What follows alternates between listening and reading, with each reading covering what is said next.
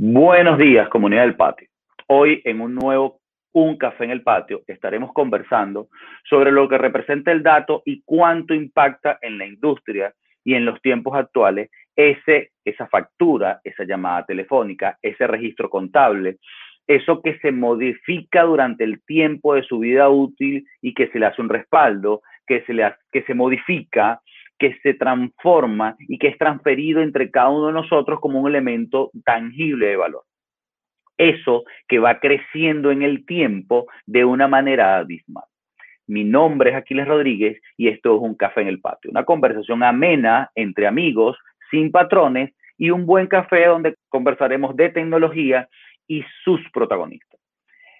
Durante el día de hoy le vamos a dar la bienvenida a un gran amigo, a un conocedor de la industria, quien puedo decir que para mí particularmente es un padre laboral, porque en mis inicios en el mundo del almacenamiento fui su preventa, una tarea nada fácil. Él se ha desarrollado como ejecutivo de ventas con altas calificaciones, con un recorrido en Latinoamérica importante, siendo un gran estratega de negocios y un gran conocedor de la industria. Ha ocupado puestos relevantes en empresas como EMC, NetApp, Storatec. Ha tenido posiciones como Country Manager, Director Regional de Ventas y Multicountry en muchos de sus casos. Su nombre es Jesús Correa. Jesús, ¿cómo estás? Buen día, Aquile. ¿Cómo estás? ¿Cómo te ha ido? Un placer. Bastante bien. Por aquí teniéndote de visita en, un, en el patio tecnológico. ¿Cómo lo sientes? No, excelente, excelente. Qué buena oportunidad también para conversar y compartir muchos temas tenemos pendiente por conversar de tantas batallas que hemos tenido juntos. A la comunidad del patio le agradezco su atención. Les pido seguirnos por nuestras plataformas, tanto en Instagram como en Facebook, como en LinkedIn, como en Periscope, en la cual van a encontrar no solamente la conversación que vamos a tener con Jesús, que de alto calibre, sino otras que hemos ya transitado y las próximas que van a venir. En este momento, Jesús, vamos a conversar, como de alguna manera, como ya sabemos, sobre los cambios que ha tenido la industria en todo lo referente al almacenamiento, todos esos impactos que ha tenido el comportamiento de compra, el comportamiento del consumo y cuánto ha impactado el uso correcto o no correcto de almacenamiento dentro del contexto empresarial para su funcionamiento. Puedo comenzar diciendo que hemos pasado de datos centralizados en mainframe a datos distribuidos, después a datos en red. Hoy día hablamos de datos en la nube, todo un recorrido. Pero si vamos un paso atrás, anteriormente hablábamos de almacenamiento en disco y nos preocupábamos de la velocidad de rotación, el tamaño del disco, ¿ok? En algunos casos eran discos muy grandes, cada día se fueron achicando los discos. Hoy día después pasamos a una nueva concepción donde el software era tan relevante para el disco porque ya no era el comportamiento mecánico, sino era la funcionalidad, me acuerdo que llamábamos la funcionalidad del uso del dato en este ecosistema que teníamos y, dando, y de esa manera construíamos un valor estratégico en el dato y en esa infraestructura que construíamos para que las organizaciones y los entes industriales trabajaran de una mejor manera, optimizando sus tiempos. Me acuerdo aquellas batallas con, con Telcel, no sé si te recuerdas, ¿no? Pero eso me lleva a preguntarte, los datos se han vuelto realmente grandes, podemos decir hasta inmanejables, no sé, yo creo que eh, me acuerdo aquella, aquella experiencia de aquel Symmetrix que se vendió en la Goben, en Corpoven, que era como media nevera y tenía 500 teras, no, 500 megas y era una nevera, ¿no? Este, el segundo en, en, Movilnet que se tuvo que meter por una ventana, ¿no? Y hoy día estamos hablando de data mining, de big data, o sea, ya estamos, ya no fuimos, o sea, ya, ya no es una caja, ya es algo muy grande. Eso ahora es un elemento de significativa importante. Te pregunto, ¿de dónde venimos? ¿Dónde estamos? Y hacia dónde vamos en el concepto del almacenamiento y el dato. Buena pregunta, mira. Venimos del Enterprise Storage, el, almacenamiento corporativo, aquello de que tenías que tener todos tus datos centralizados de una manera protegida, redundante, segura, y todos los mecanismos de, de, contingencia y resiliencia contra falla. a una explosión de, a una explosión de datos que no es que no sea manejable, es que ya el mundo no es, el mundo se, se ha ingeniado para ponerlo en todas partes de tal manera que pueda ser utilizado, ¿no? Eso es gracias a que la tecnología avanza de una manera vertiginosa, desde que los Estados Unidos declararon la era de la información, entonces entendimos que reusar datos y reexplotar los datos a través de técnicas de minería y esas cosas, obteníamos mayor cantidad de datos y esa mayor cantidad de datos era manipulable a través de las aplicaciones para convertirla en información y utilizarla en los negocios. Entonces el, negocio se convirtió siempre alrededor y siempre ha estado y siempre estará alrededor del dato. Lo único que las dimensiones hoy en día son totalmente vertiginosas. Entonces, en ese sentido, ¿a dónde vamos?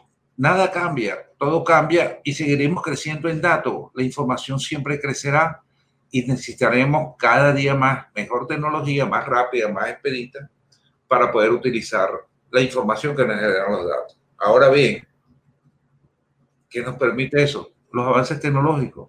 Hoy en día, lo que antes yo llegué a ver neveras gigantes de almacenamiento con 500 megas, yo hoy veo en un cuadrito así de una memoria de estado sólido, de circuitos, puedo ver teras de, información. Entonces, es absurdo pensar hasta dónde podemos llegar, es inimaginable. Pero hay un ejemplo que es bien interesante, pues, que, que, que hay que tener hay que estar muy atento a todas estas cosas. La inteligencia artificial empezó a jugar un, un papel preponderante hoy en día. Cada vez que aplicaciones importantísimas, todo el mundo conocido, por poner ejemplos como Amazon, este, crece y crece y crece la información que ellos manejan. Ellos lo que están es recibiendo datos, procesándolo y a través de inteligencia artificial lo que logran es crear patrones de consumo y anticiparte a los consumos gracias a la explotación del dato gracias a la inteligencia artificial, pero eso implica una ingente cantidad de almacenamiento. ¿Dónde va a parar? Caballero, esto no tiene el universo. Esto no tiene, esto no, el universo, el universo es chiquito. Ahora, sobre ese universo, nosotros crecimos sobre una, me acuerdo que tú hablabas mucho en aquella época de la pirámide de Maslow, ¿te acuerdas? No, porque la pirámide de Maslow, me acuerdo que tú, en tu capacidad de tutor, de, gran padre de muchos, le decía, no, tú, siempre enseñabas, ¿no?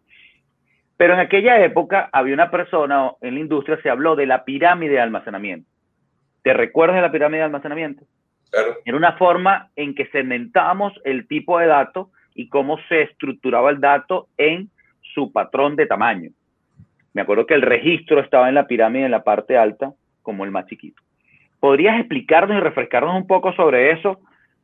Y si hoy día existe una pirámide actual, ¿de qué manera podemos verla? Sí, claro. la teoría en aquel momento decía que, basada en Pareto, por cierto, las leyes de Pareto, que el 20% de los datos producían el 80% de los ingresos. Por lo tanto, yo debería tener esos datos de la manera mayormente protegida, con mejor acceso, mejor velocidad, mejor todo. ¿Ok? Entonces, para eso existían dispositivos que eran ultramente costosos, súper veloces para la época, e inclusive llegamos a tener tecnología de fibra conectada a esos discos para aumentar su velocidad, ¿no? Este, después, aquellos datos que eran menos costosos de acuerdo a su grado de importancia y su reutilización en el tiempo, veíamos mm, eh, discos de bajas revoluciones para para almacenamientos intermedios, como la tecnología SATA, que, se empezó, que empezó a sacar en, aquel momento, y después para aquellos datos longevos que tenían un periodo de duración más larga por temas de, por temas de legislación, un tema de protección eh, comercial, por tema de, legal inclusive, que te obliga a tener registro de, de las informaciones que se procesaron, de los datos que se procesaron. Entonces se utilizaba robótica, ¿no? Por cierto, ahí está donde está el Storage Tech, donde yo trabajé bastante tiempo, ¿no? Eh, pero la tecnología voló, la tecnología voló. Lo que era costoso en aquel momento se abarató y lo que era costoso en aquel momento, si tú lo comparas hoy en día con lo que cuesta una memoria de estado sólido, un disco de estado sólido, pueden, pueden ser básicamente equiparables. Lo que, hizo, lo que pasó fue que lo que era caro, aquel disco maravilloso de disco de Estados Unidos que existía en aquella época, me acuerdo que alguna vez vendimos uno en Venezuela en el Banco del Caribe, que era un Hitachi, pasó a ser más, más caro, pero más económico. Y lo que era Enterprise en aquella época empezó a hacer los almacenamientos intermedios, lo que era aquel momento los discos SATA. ¿Por qué? Porque los costos, los costos bajaron, todo bajó, todo bajó. Entonces, la pirámide consistía en tener en la punta de la pirámide el dispositivo más rápido y más caro para procesar el 20% de los datos y en el dispositivo más económico ese restante de información, ese restante de datos que en algún momento tendría que reprocesar para obtener nueva información para, para la industria o para el, para el comercio. Es lo que llamamos el archiving hoy día. Es correcto. Ese almacenamiento, ese, ese dato que necesitamos que tener por regulaciones durante muchísimo tiempo, que casi siempre te tienes por regulaciones. Sí, pero fíjate. histórico que hasta el concepto de archiving ya, yo me imagino en el tiempo, así, todo va a cambiar, la constante del cambio. ¿Por qué? Porque la inteligencia artificial, que es lo que está mandando ahorita en todo, todos los negocios hay inteligencia artificial, este, me está obligando a reutilizar con más frecuencia los datos para reutilizar y obtener resultados expeditos en tiempo real de lo, de lo que quiero obtener, información que me permita tomar decisiones los datos no pueden estar guardados en una cinta o en un dispositivo por allá lejano o un bolting que hice en un bunker allá en la cochinchina. Los datos tienen que estar disponibles. Entonces me tiene que hacer repensarme de cómo voy a utilizar los datos, cómo voy a almacenarlos y cuál es el tiempo que necesito para recuperarlo. Un ejemplo práctico de, de pandemia. Los, los hindúes pusieron un, sistema de inteligencia artificial que ayuda a analizar las radiografías y te analiza millones y millones y millones y millones de radiografías de gente con COVID y hace un patrón y construye un patrón como si fuera cuál es la huella digital que va dejando el COVID en los pulmones. Y el médico lo único que tiene que ver la conclusión de la inteligencia artificial, ah, mira, te recomiendo esto, ah, que perfecto, alta probabilidad de COVID. En vez de tener 50 médicos viendo, lo hizo un tipo en cuestiones de Bueno, fíjate que, fíjate que parte de eso, el aporte de Larry, el, dueño de Oracle que le hizo al gobierno americano en su, dentro de su proceso de aporte para salir de esta coyuntura, no haciendo nombres, esas dos palabras, trata de no utilizarlas por un tema de, de, de, algoritmo de las redes sociales, nos quitan audiencia, aunque no lo creas, hago, hago este espacio. En este momento, en esta coyuntura de, de sociedad, Larry lo que hizo fue aportar su gran data center y su gran ambiente operativo para tomar esos esos datos y analizarlos de una manera mucho más expedita, por lo que, porque, porque lo que sí es una realidad es que en el análisis del dato es la toma de decisión. Ahora, eso me lleva también a decirte, o sea, hemos hablado de datos y vivimos hablando de datos y hoy día hablamos de transformación digital. Esa transformación digital, que también es transformación de procesos, ¿qué relevancia tiene el dato y qué relevancia tiene el almacenamiento? Porque pareciera que el almacenamiento es una caja que está al final de todo el ecosistema de infraestructura, ¿no? si lo vemos de alguna manera, siempre vemos el almacenamiento como ese disco. Sí, sí, ese es el disco que está ahí, no, importa. Y después viene el servidor y después vienen las aplicaciones. Toda esta capa hizo que, que crecimos. Pero ¿cuál es el valor que tiene el dato y el valor que tiene esa infraestructura de almacenamiento dentro de ese proceso de transformación digital, Jesús? Ok. El dato per se no es nada. Son unos y ceros grabados, un mecanismo magnético, electrónico, lo que sea ¿Ok? El dato tiene valor cuando se procesa. Cuando se procesa es que se convierte en información. Y la información es la que nosotros utilizamos para tomar decisiones. La inteligencia está en el proceso y en la información que obtenemos del procesamiento del dato. Entendido eso, sin dato no existe nada.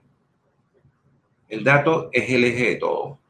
El proceso del dato mediante nuestros sistemas nuestro algoritmo de inteligencia artificial, de sistema financiero, procesando el dato, es que obtenemos valor del dato. Pero el dato es como el oro, si está a 200 mil metros en la tierra no tiene ningún valor, vale cuando lo sacas, vale cuando lo extraes y lo transformas en joyas. Exactamente eso es el dato.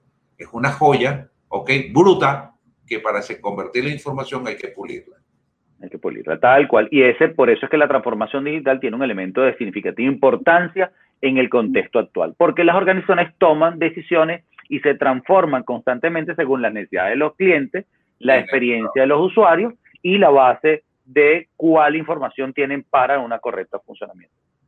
Eso por sí solo nos lleva también a algo que hoy día está en boga.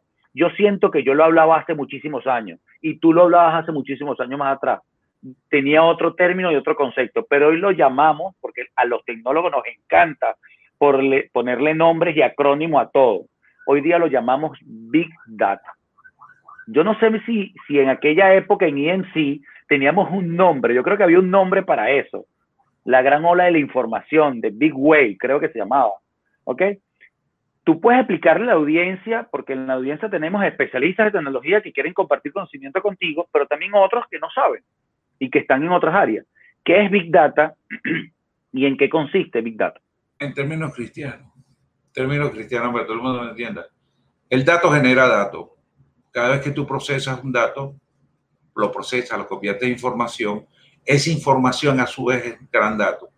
Y cuando tú comparas el dato original con el dato generado a través del procesamiento y a su vez sigues comparando y sigues comparando en el tiempo, el dato genera datos y al final termina teniendo un comportamiento exponencial su crecimiento. Eso es lo que es Big Data. Si yo analizo un patrón de consumo en verano, me da un producto de información, un, medio, resultado de un resultado específico que me sirve para tomar decisiones sobre qué lanza el verano si yo fuera Amazon, si yo fuera cualquier empresa. ¿okay? Este, pero si yo lo, analizo los datos de consumo de los usuarios en, en, invierno, será otro resultado. Pero yo cuando comparo todos los inviernos y todos los veranos, tendría otro resultado. Pero yo cuando yo comparo el patrón de consumo de las mujeres y los niños, es otro resultado. Y así sucesivamente, los datos generan datos y crecen de una manera exponencial.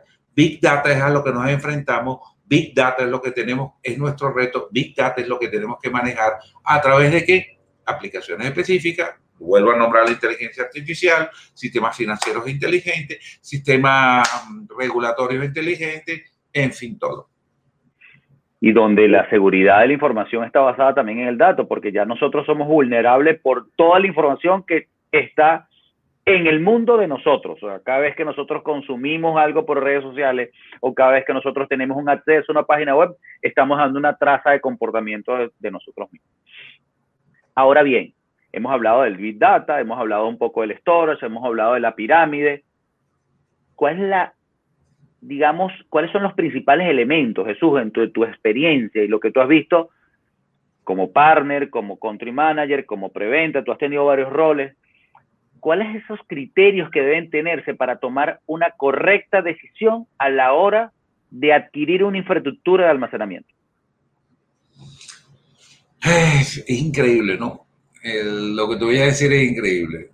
Más allá del almacenamiento, porque la tecnología hoy en día no le pertenece a nadie, nadie tiene la bola mágica de esto es lo mejor que hay en el planeta, ¿ok? Este, tienes que estar más pendiente cómo lo vas a sacar. ¿Cómo obtengo esos datos? Y lo puedo ver aquí en esta pantalla donde lo tengo convertido en información. En el medio sé que hay un computador. Computadores hay todos los del mundo. Todos los del mundo eh, poder, no poder, con la capacidad, no la capacidad, almacenamiento, tienes una gama inmensa, inmensa. Pero que adquirir, volvemos al back to the basic, la balanza de costo-beneficio, costo-valor, para el tipo de negocio que manejo. El criterio básico hoy en día es el bajo el punto de vista económico. Como tecnológicamente no estoy diciendo que todos sean iguales. Es que dependiendo del costo-beneficio que produce a mi tamaño de empresa, a mis necesidades de negocio, yo tengo una gama de opciones. Ser consultor, en este caso, de una empresa eh, para recomendarle determinada tecnología, primero pasa por una óptica financiera. ¿Qué tipo de negocios está? ¿En qué disposición financiera está para hacer una inversión adecuada? De ahí en función de cuánto dinero tengo, tengo un Amazon gigante, un almacén gigante de compras con diferentes proveedores que donde voy a voy a tener una decisión económica en función de costo-beneficio y costo-valor. Así es. Eso, eso, ese tema de costo-beneficio, me gustó la respuesta, me gustó el enfoque, es un tema de otro programa porque lleva muchas aristas, ¿no? O sea, ahí hablamos de, de criterios de compra, hablamos de comportamiento, hablamos de networking. ya la apartamos de la tecnología, estamos en el mundo financiero. entramos en el mundo financiero y el mundo de ventas como tal, o sea, a la realidad de lo que hemos vivido durante mucho tiempo, porque dentro de la comunidad vamos a encontrarnos personas que son consultores comerciales, preventa, profesional, que, los que realizan professional service, pero también muchos clientes que están en toma de decisiones, pues donde, como tú bien dices, y, y eso va a quedar para la historia, hoy día nadie tiene la bola mágica ni la verdad absoluta de cuál es la mejor tecnología. Estamos tú y yo diciendo palabras muy fuertes que van a quedar para, para la industria. O sea, porque hemos pasado por fabricantes que cada vez que vamos a un fabricante nos transformamos en ese transfabricante. Es correcto.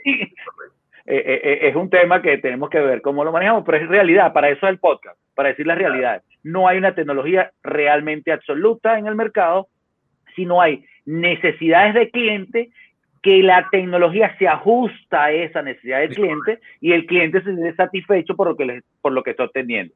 Después oh. viene una capa que a mi criterio es Customer Service o Customer Experience, que si yo doy respuesta a las necesidades, si yo como fabricante estoy pendiente de mi cliente, si yo después voy actualizando mi producto y tengo un roadmap de actualizaciones, de, de innovación sobre esa base de producto, le estoy dando un mejor criterio de, de compra a mi cliente te doy un dato. Este, fíjate que en, aquella parte, cuando éramos vendedores, estrellas, y queríamos hacer justificaciones que permitieran tomar decisiones a, los board directos, a la, parte directiva. Influir, que buscábamos la manera de influir en la decisión. Claro, porque siempre las decisiones tenían tres aristas. Un impacto financiero que produce el negocio, lo que tú adquieres, un impacto, un impacto económico y un impacto operacional todos le damos un peso y siempre utilizamos herramientas financieras este, como el costo total de propiedad, retorno de inversión y una cantidad de cosas que siguen siendo válidas, siguen siendo válidas, pero utilizamos todas estas herramientas, todas estas justificaciones para avalar el costo alto de determinada solución en función del valor de la información, en función del valor de los datos. O la caída, me acuerdo, me acuerdo que Jesús, me recuerdo que hablábamos de, la, de cuánto impacta la caída en un cliente sacábamos métricas. El segundo de un operador de telecomunicaciones costaba 25 mil dólares, entonces dura dos horas suspendido. Y llegamos a extremos de consultoría en ventas bien profundas, que bien interesantes, que se lo recomendaría a todo el mundo que alguna vez por lo menos lo leyera, o por lo menos tuviera la, la, noción de lo que era el Business Impact Analysis, que era todo un estudio para saber cuánto pierdes por segundo cada vez que se te va un dato, se te va un disco, se te va la línea, se te va lo que sea. Entonces hacíamos aquella argumentación extraordinaria para que los financieros tomaran su decisión, desde el punto de vista financiero, los CEOs o los board directors tomaran su decisión en base a la visión que tenían del negocio y los tecnólogos, que eran los, los con la nueva tecnología, lo que estaba en boga, el, el Bugatti de la época, ¿ok? Se quedaran encantados con el tema, ¿no? Hoy en día, no es que no sea igual, es que ha cambiado tanto que, bueno, hoy teníamos Bugatti, Ferrari, Porsche, pero tenemos toda la marca, ¿ok? Y, el, y hasta el Kia vuela. Hasta, el Kia vuela. ¿Entiendes? Entonces, es otro tema, ya estamos en otro tema, ya estamos, el enfoque hay que hacerlo un poco más menos parcializado a la tecnología, menos parcializado al fabricante y más orientado y 100% enfocado al negocio. Por lo tanto, el que decide y el que es consultor de ventas en un tema de negocio de almacenamiento para una empresa, no tiene que saber tecnología, tiene que saber full del negocio en el cual está siendo consultor. Excelente apreciación y te voy a dejar ese tema para seguirlo desarrollando en otro y abrirte la oportunidad de poder desarrollar un vertical sólido exclusivamente para el área de venta, porque creo que tú has sido un buen coach comercialmente y tienes una visión sobre la industria que aportas mucho valor a las nuevas generaciones y a las generaciones actuales, porque tampoco es que no lo sabemos todo. Claro. Esta parte comercial no quiero dejar de pasar por alto que nos cuentes sobre tu experiencia, ¿no? Porque este, tú eres un referente en la parte comercial en tecnología en Latinoamérica, muy conocido en muchos países, con muy buenos amigos, por cierto, que algunos de ellos los compartimos. Pero desde la perspectiva de venta, de eso que has desarrollado durante muchísimos años, que tú para mí eres tanto como consultor como vendedor y estratega, te pregunto, ¿cuál ha sido tu mejor y más desafiante experiencia comercial en tu vida? Fíjate, las ventas tienen una particularidad, ¿no? Porque lo primero que pasa es que hay que entender qué es la venta para el humano, para el ser humano. ¿okay? Cuando tú decides comprar, comprar por gusto, a veces tenemos una noción muy vaga y muy banal de lo que es la venta, ¿no? O lo que es la, o lo que es la compra, básicamente. Nosotros vendemos y alguien nos compra. La venta siempre, siempre ha sido y así será per secula seculorum amén, una decisión emocional basado en hechos tangibles, hechos que tienen valor para las personas que compran, ¿ok? Cuando tú ves una mujer que compra algo, para ti te parece banal la forma compulsiva como compra. Sin embargo, cuando te compra un zarcillo rojo y tú nunca le viste una prenda roja, pero ella dice que ella, piensa, su valor es que en algún momento se va a comprar una prenda que le conviene con esa pieza y tienen una memoria gigante para almacenar ese tipo de información. Perfecto. Así sucede en las corporaciones. Cuando tú te ganas el corazón de un tecnólogo dándole el alimento de su existencia, que es la tecnología, y explicaciones tecnológicas, lo que sea, el tipo llega un momento en pasa de la razón a la emoción porque ama la tecnología. Entonces, Después, tú le tienes que dar argumentos tangibles para que él argumente las partes de arriba, en, la gente que toma decisiones, la razón por la cual hay que comprar las cosas. Entonces, las ventas no han cambiado. Somos humanos, tomamos decisiones emocionales y le damos razón, justificación a las cosas. La persona que no lo entienda no va a ser vendedor nunca. Cuando tú vas a México, Chile, Argentina, Perú. Este, este, este mundo multicultural que tenemos en Latinoamérica, tan disímile, a pesar de que tenemos el mismo idioma, hay que empezar por la, por la parte humana siempre. Un dato, todavía un dato que, que yo, yo practiqué durante, no sé, 25, 30 años más o menos. Que no entremos en los años de la edad, por favor. Exacto. Sí, sí, no metemos en, en, eso. Sí, sí. Mira, mira que tus hijos, mira que tus hijos ya, lo, ya los veo de hombro a hombro, entonces eso es como complicado aceptarlo. Te voy a decir de lo más viejo a lo más nuevo. Cuando lo que estaba de moda, en el sentido de lo que tú tenías como medio de información para conocer un país, eran los periódicos. Yo leía los periódicos de cada país. Me enteraba de las noticias, de cómo iba el partido de fútbol, de quién era el candidato que estaba ganando, de a quién mataron o no mataron las bombas que pusieron y yo cuando llegaba a cualquier país me daban una cita, estaban recibiendo un perfecto extraño que habla un español totalmente distinto al de ellos. perfecto extraño. Y yo sencillamente para romper la zona de congelamiento, esa zona inicial que tú nos haces, ¿qué tal? Mucho gusto. Yo sencillamente hablaba de su país. Y nada más que, no hay nada más grato que te hablen de tu país cuando viene un extranjero y que sepan quién tú eres y a esa la persona te ponía emocionalmente alineada contigo. Y después empezás con tu argumento de venta, una cantidad de cosas, y después a lo que vimos, a lo que vamos, somos consultores de venta, somos gente que sabemos de venta, que analizamos la conducta, el lenguaje kinésico, porque hay que entender cómo me muevo, qué es lo que digo, cómo me expreso para saber si está siendo aceptado o no. Eso es bien interesante. Y eso es un mundo gigante, ¿ok? Y después a lo, a lo propio, cuando tú enseñas profesionalismo de la forma incoherente, el respeto, la coherencia, el sentido, el conocimiento, lo social, perfecto. Después vino una maravilla que también nos ayudó muchísimo. Allí en las redes sociales, entonces yo empecé a construir lo que hoy hacen todas las grandes compañías. Yo construía perfiles del personero que el cual me iba a entrevistar. Buscaba la información que él tenía en Facebook, buscaba la información que tenía en LinkedIn, buscaba la información de todas las redes a las cuales la persona pertenecía. Hacía un trabajo de investigación de por lo menos tres o cuatro días sobre la persona para conocerlo. Y yo, si, el si la persona era seguidor del Barça, yo me iba con algo del Barça guindado o me llevaba una cochuchita o le llegaba, mira, te traes una recorrida. Oye, ¿cómo sabías tú que era del Barça? No, no, me gusta yo me imagino que a todo el mundo le gusta el Barça ya entraba en otro tema, porque yo lo que trataba era lo humano. Mi punto era lo humano, porque yo sabía que son decisiones emocionales basadas en argumentos tangibles. Los argumentos tangibles los construyo con Business Impact Analysis, con ROI, con costo total de propiedad, con estudio financiero, con tendencias de mercado, con customer reference, con todo eso, los argumentos tangibles ya yo lo tenía, es copy-paste, pero lo que necesitaba era esa conexión emocional para que el tipo me comprara a mí. Cierto. Eso no ha cambiado, caballero. Eso no ha cambiado. Eso no ha cambiado. Lo, que sí ha cambiado, y creo que este, es importante dejar claro que podemos desarrollarlo en otro momento, es los patrones de consumo, la realidad de consumo. Porque las necesidades se han transformado, siguen siendo las mismas, hay una, hay una calificación de necesidades y esa calificación de necesidades viene acompañado de otros elementos que suman como elemento de ventas donde obviamente, o perdón, de compra, donde obviamente el valor-precio tiene una referencia importante.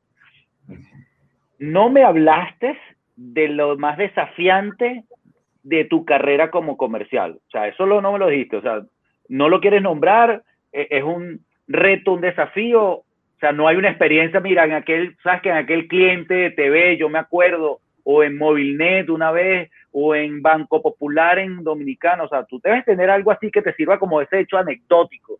Hice esto, me enfrenté con esto y logré esto. No, es que básicamente todo lo que te estoy diciendo es aprendido. Esto no es algo, esto no es algo que yo soy súper inteligente.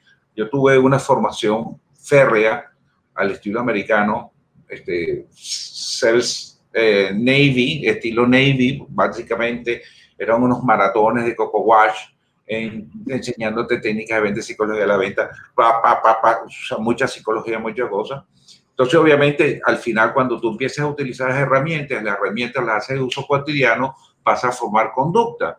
Entonces, lo que yo soy es mi conducta. Yo soy así, pero por formación. No porque nací así, no porque genéticamente me lo trasladaron. Entonces, claro. Los que son coach y se dicen llamar coach hoy en día, son coach o porque hicieron un curso de coach o porque hablan tan bonito que les dio la gana de hacerlo. Pero resulta que sí, ser coach hoy en día es otro tema. Tienes que, tienes que tener formación, porque es un tema que tiene que ver hasta con la psicología, ¿no? El reto, el reto más difícil probablemente haya sido hacer negocio con, con corporaciones, ¿se, puede, se vale decir el nombre? Estamos en un podcast, aquí no hay, todavía no nos han regulado. Banco, Banco Bilbao Vizcaya, Banco Santander. Complicado. es absurdo porque somos, somos ellos, o sea, yo soy español. Yo nací en Venezuela por circunstancias, pero los genes míos completicos son españoles. ¿Entiendes? Entonces, y nadie aquí es originario, porque digo, aquí todos, todos somos españoles. Y el español es arrogante, el venezolano es hechón. O sea, nosotros transformamos la arrogancia en hechonería. O sea, somos el venezolano en general es maracucho por naturaleza, una cosa así. Resulta que los españoles eran muy rígidos con el tema de, del horario, ¿no?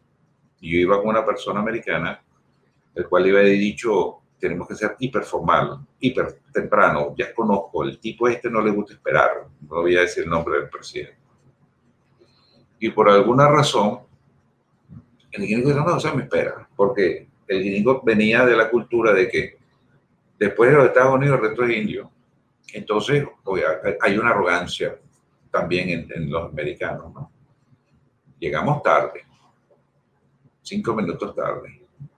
Y el tipo esperó cinco minutos, se levantó y dijo, ok, ya no tengo que hablar con usted, ya yo di el tiempo que yo tenía que esperar, me voy.